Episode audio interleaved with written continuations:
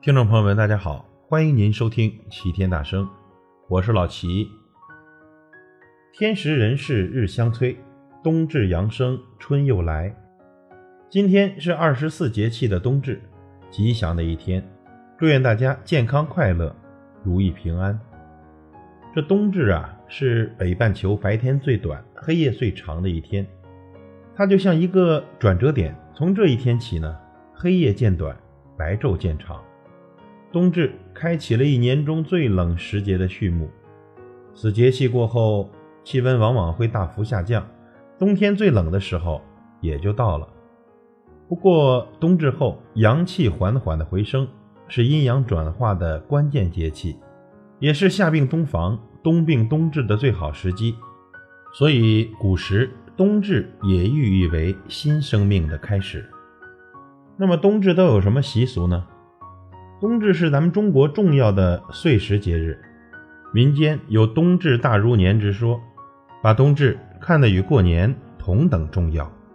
其节日习俗传承已近三千年，是咱中华民族宝贵的非物质文化遗产。古代人们认为，冬至是阴阳二气的自然转化，是上天赐予的福气。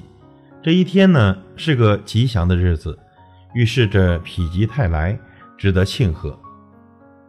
冬至那一天呀，人们会开展很多的庆祝祝福的活动，包括臣子对君主的祝贺，弟子对师长的祝贺，幼者对尊长的祝贺。冬至一到呢，开始数九，冬至是一九头，以后每隔九天为一阶段，每九天数一九，八十一天后呢，这天气才开始转暖。数九歌中唱道：一九二九不出手。九四九冰上走，五九六九抬头望柳，七九河开八九雁来，九九加一九，耕牛遍地走。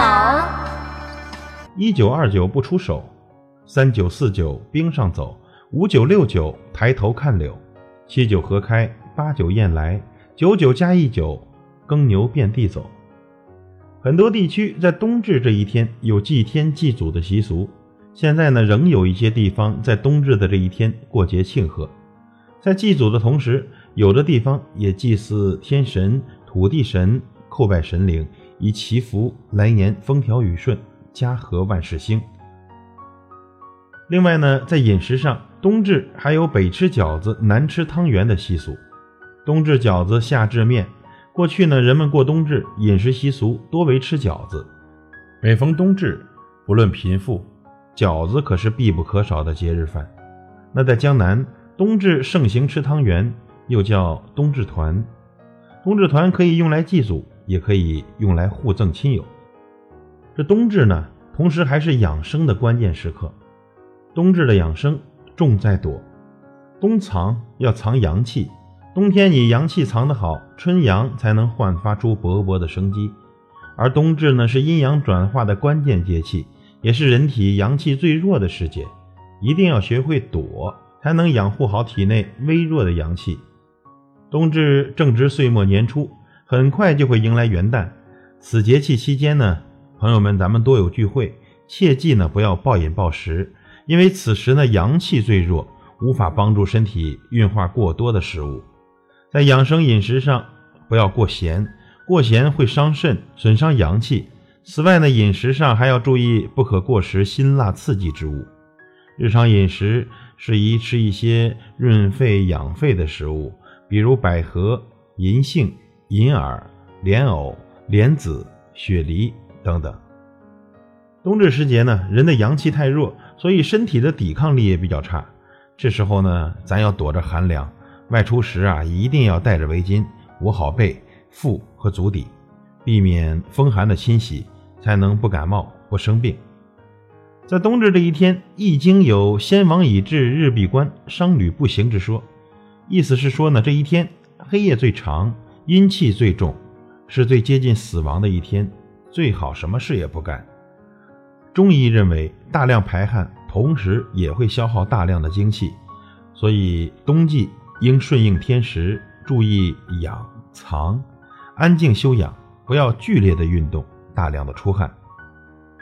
那冬季呢，也是高血压、心脑血管疾病的高发期，我们要尽可能的躲去是非，这样就能避免因情绪激动所引发的各种突发疾病。尤其中老年人要保持精神畅达乐观，不要为那些琐事劳神，不要强求什么名利，患得患失。其实冬至是个好日子，笑口常开，咱吃美食，北吃饺子，南吃汤圆，一口一个，说说心愿。一个饺子一种馅儿，五彩生活笑开颜；一个汤圆一个行，四季健康伴你行。朋友们，冬至到了，年还远吗？祝大家健康快乐的迎接新的一年。感谢您的收听，我是老齐，再会。